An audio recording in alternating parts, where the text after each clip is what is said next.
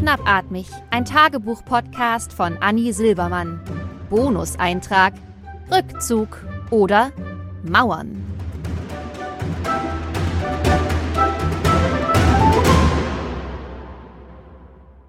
Liebe Menschen, verehrte, bewusste Bücher, ich weiß, dass es euch gibt, denn ich bin eines von euch. Sicher das schönste und gescheiteste, aber letztendlich doch nur bescheidenes Mitglied einer edlen Gemeinschaft. Sag mal, Tagebuch, was machst denn du da? Einer edlen Gemeinschaft, deren Leid vollends unbesungen bleibt. Bitte was? Ich grüße dich, Annie. Hi, ich war so frei und hab den heutigen Eintrag schon mal allein begonnen. Wollte ein bisschen Niveau reinbringen. Meine Gefühle und Gedanken haben Niveau. Ja, ja sicher. Es gibt ja auch ganz verschiedene Arten von Niveau. Atomniveau, Preisniveau, Lärmniveau, Störniveau und dann gibt's auch Niveaugeber. Das sind doch so Geräte zum Messen von Füllständen. Nein, das bin ich. Der Arzt hat aber gesagt, schreib einfach drauf los. Nein, er sagte. Aber Frau Silbermann, das sind doch zwei Seiten einer Medaille. Wir sind doch alle Menschen und wollen jetzt nicht mit der Kirche ums Dorf fahren, Frau Silbermann. Schreiben Sie doch einfach mal auf, was Ihnen im Kopf rumschwirrt. Ganz unangenehmer Typ.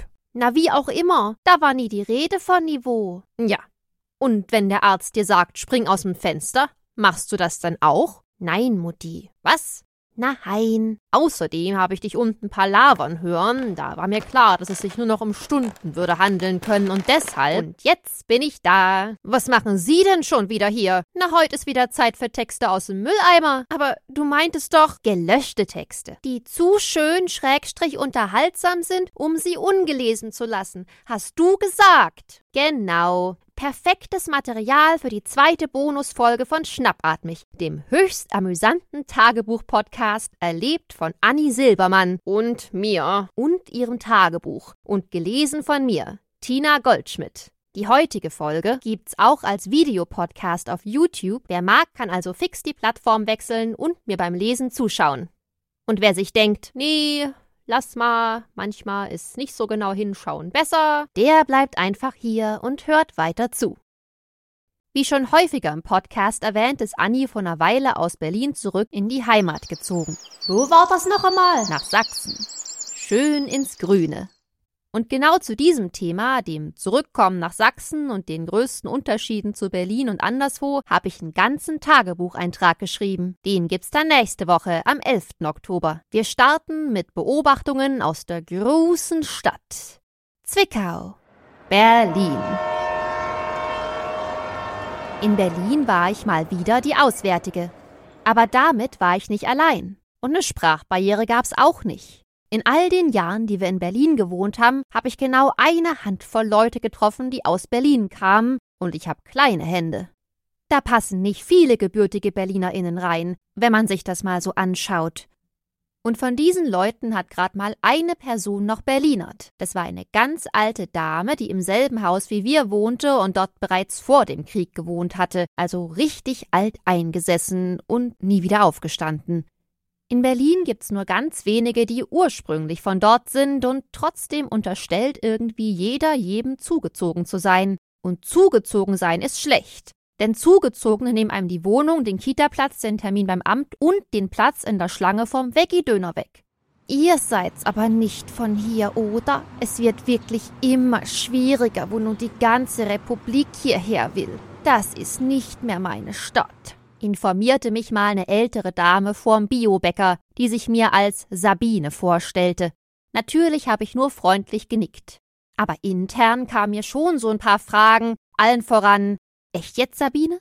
Du kommst doch aus Eitern, Sabine, und da will niemand hin. Ich meine, die meisten von uns machen da einfach ein Pflaster drüber und hoffen, dass es abends schon wieder besser aussieht. Und selbst das kriegen wir nur raus, wenn wir uns trauen, mal so eine kleine Ecke abzupulen.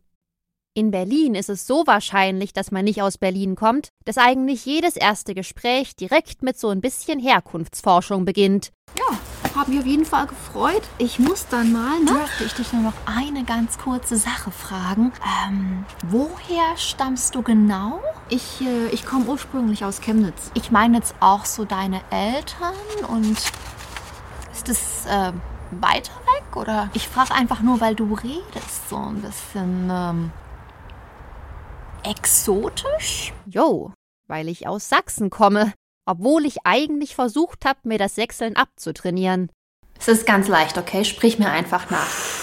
Ich, ich stamme, stamme aus, aus Chemnitz. Ke Ja. Ja. Chemnitz.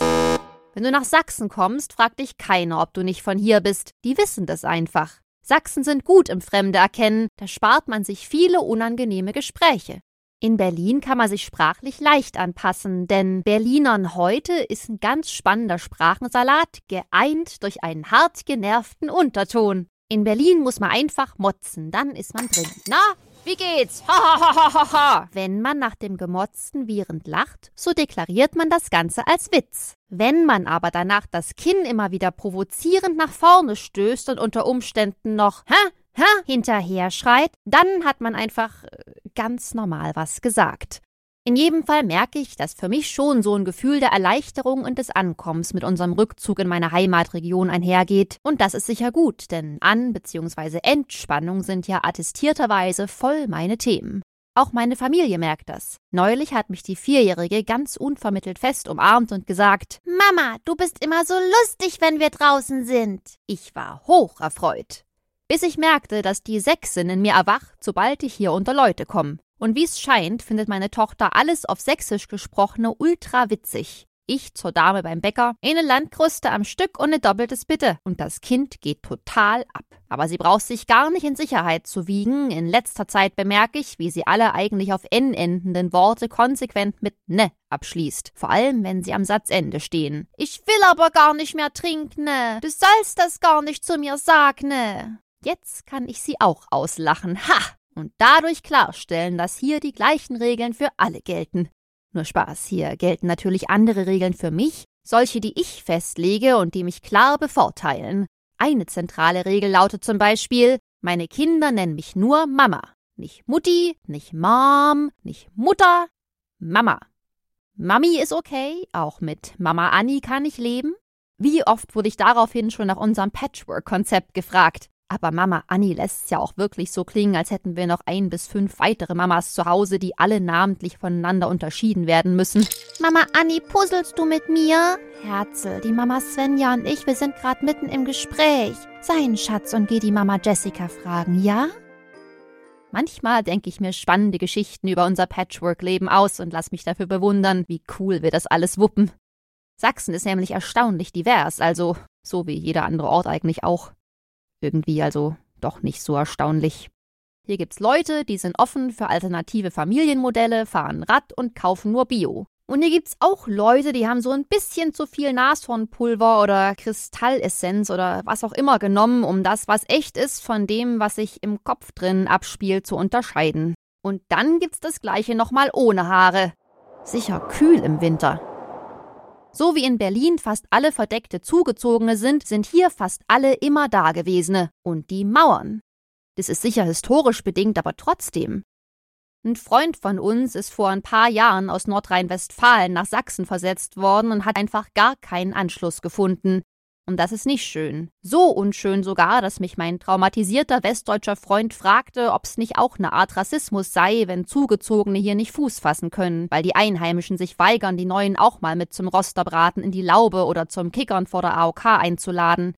Das sind so die spannenden Fragen, die ich als Soziologin in meiner Freizeit gefragt werde. Hey Anni, noch ein Stück Kuchen? Kaffee? Lerche?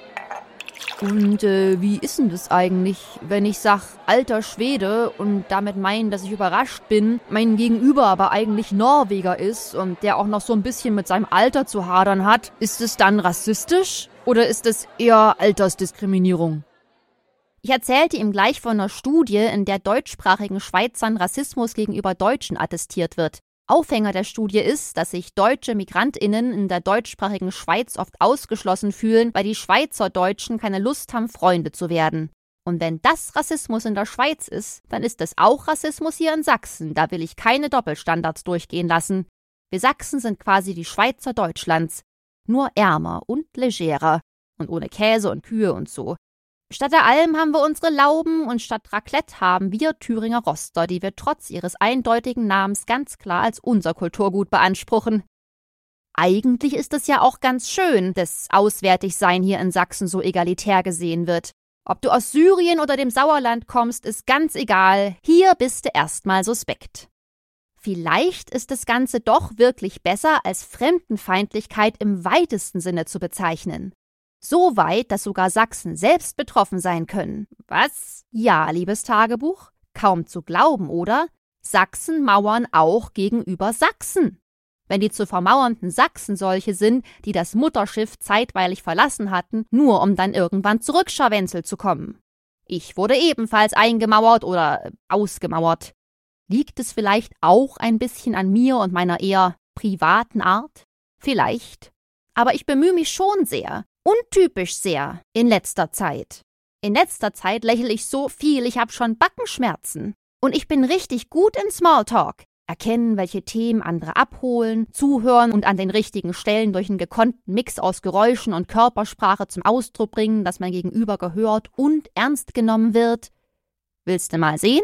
Also ich mach das so. Hm. Hm.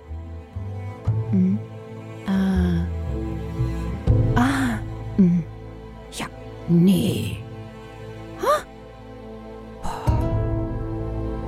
Ja, danke, dass du das geteilt hast. Das spricht mir wirklich. Ja. Hm? Ja. Du glaubst gar nicht, was mir völlig unbekannte Menschen zuweilen schon erzählt haben. Einfach nur, weil ich so gut im aktiven Zuhören bin. Damals, vor gefühlt 20 Jahren, am Tag unseres Zuzugs nach Berlin, kannte ich direkt die kompletten Lebensgeschichten unserer benachbarten WG. Ich hatte nicht gefragt.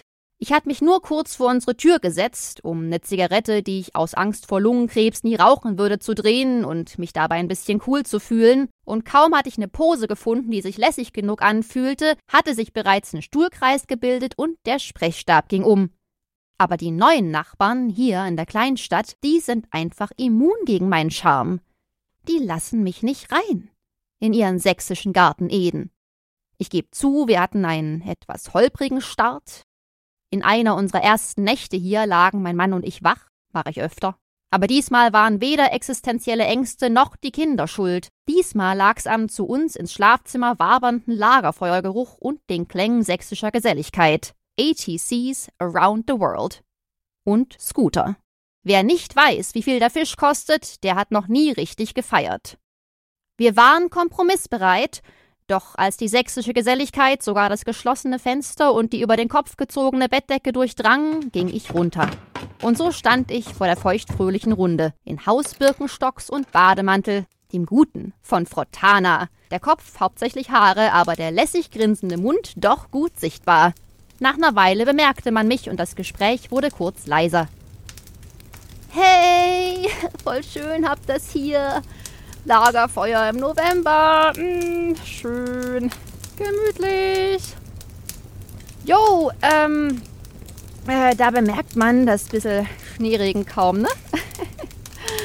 ja, wahrscheinlich auch gar nicht gemerkt, dass er direkt unter unserem Schlafzimmerfenster und irgendwie auch direkt vor unserem Haus sitzt. Ist aber kein Ding. Alles chillig, kann passieren. Äh, denkt ihr, ihr macht noch lange?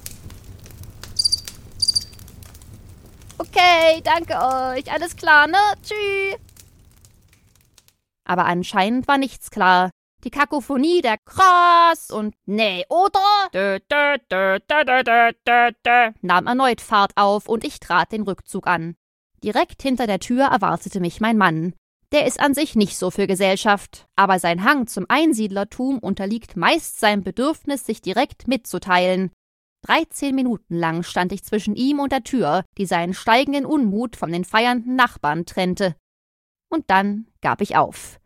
Die hatten ihre Chance gehabt. Ich glaub, wären so ein paar Dinge anders gelaufen, wäre mein Mann ein aalglatter Mafioso geworden. Ich will das nicht romantisieren, aber der hat so eine Art, da denkt man sich, ja, Ingenieur passt, aber der Mann hätte auch gut Schutzgelder eintreiben können. Durch unser vorhangloses Küchenfenster beobachtete ich, wie er sich lässig in den Kreis der Lagerfeuernden hockte. Die Runde war sichtlich verwirrt und wurde leiser. Mein Mann zog sein Handy aus dem Frottee-Bademantel und begann zu tippen. Da fragte einer, der auf das wiederholte Schultertippen seiner Frau hin mutig geworden war: Äh, was machst denn du da? Ja, schlafen eigentlich, aber da das grad nicht geht, mache ich jetzt alternativ ein paar Anrufe. Ich bin sehr gut im Lippenlesen, deswegen habe ich das alles genau verstanden. Und so verweilte er kauernd im Kreise verwirrter Sachsen und tippte kryptisch auf seinem Handy. Plötzlich klingelte meins.